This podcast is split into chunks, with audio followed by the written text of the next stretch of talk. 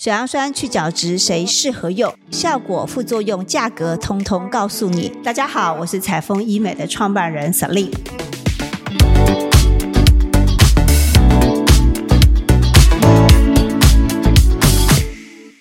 今天我们特别邀请莲花皮肤科的谢海颖谢医师来到我们节目。大家好，我是莲花皮肤科谢海颖医师。那今天来跟大家分享水杨酸这个东西，这个东西其实还蛮有趣的。水杨酸它本身它是属于一个分子量比较大，但是它又是一个酸类，可以去角质的东西。它的吸收是比较慢一点的，因此它相对它会比较温和，还是可以达到去角质、代谢、焕肤等等的效果。例如说，有些人的皮肤比较油，或者是说有一些粉刺的状况，它都是可以让我们的皮肤达到去角质、代谢的效果。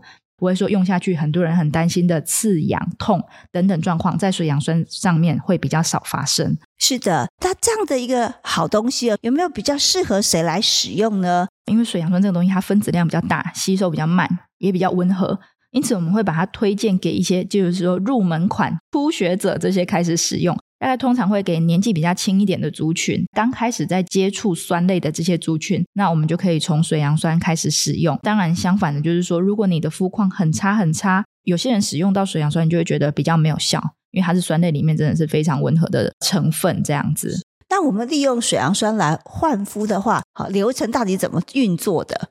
就是焕肤关系到是你是自己做，还是说做脸有美容师帮你做？那如果是你自己想要做一个简单的这个焕肤去角质的这个流程的话，我们第一步一定是先清洁，我们把脸洗干净，把脸上的脏污啊、一些脏东西，或者说有些人有化妆品要确实卸妆。那洗完脸清洁之后，这个时候是看我们的肤况、肤质。有些人我们会哎怕很怕说哎你有一些很刺痒不舒服的感觉，这时候我们可以先上一层保养。像上一层化妆水或者上乳液，我们再来擦水杨酸的部分来做焕肤、做去角质。那当然还有另外一些族群，因为刚刚还是有提到，它是一个比较温和的酸类。有些人大概使用了几次之后，你就会觉得，哎，用起来好像没有特别感觉，没有达到去角质、焕肤的感觉了。这时候我们把步骤交换一下，在清洁过后第一层洗完脸之后，我们直接上我们的水杨酸，这样子它可以让它的刺激性稍微强一点点。那上完我们的水杨酸之后，再来上保养，大概就这。两种方式是的，不晓得换完肤之后有没有哪一些注意事项？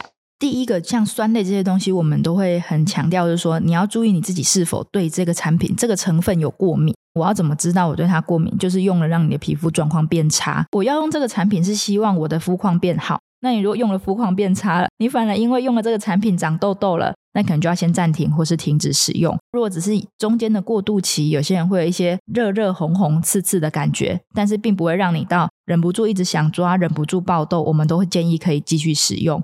像如果说来到我门诊的患者，有直接询问到说，我们我来用水杨酸去角质，这可不可以？回到刚刚讲的，只要你没有过敏，一定可以，而且它可以达到一个去角质的这个功效。那如果说很想寻找水杨酸哪里可以来帮我做去角质的这个疗程的话，那两个，一个就是我可以先用我们健保的部分，可以开一下水杨酸的药膏来试试看，你是否适合这个产品。如果你已经用了觉得很满意，我希望可以用比较多一点的水杨酸的成分在我们脸上做去角质，类似做脸焕肤的这种疗程的话。那也可以用我们诊所有配合，像采风医美，我们医美部的部分，那由专业的美容师在脸上帮你做这个去角质、做脸焕肤的疗程。那两者相加，可以让我们的肤况更好、更进一步。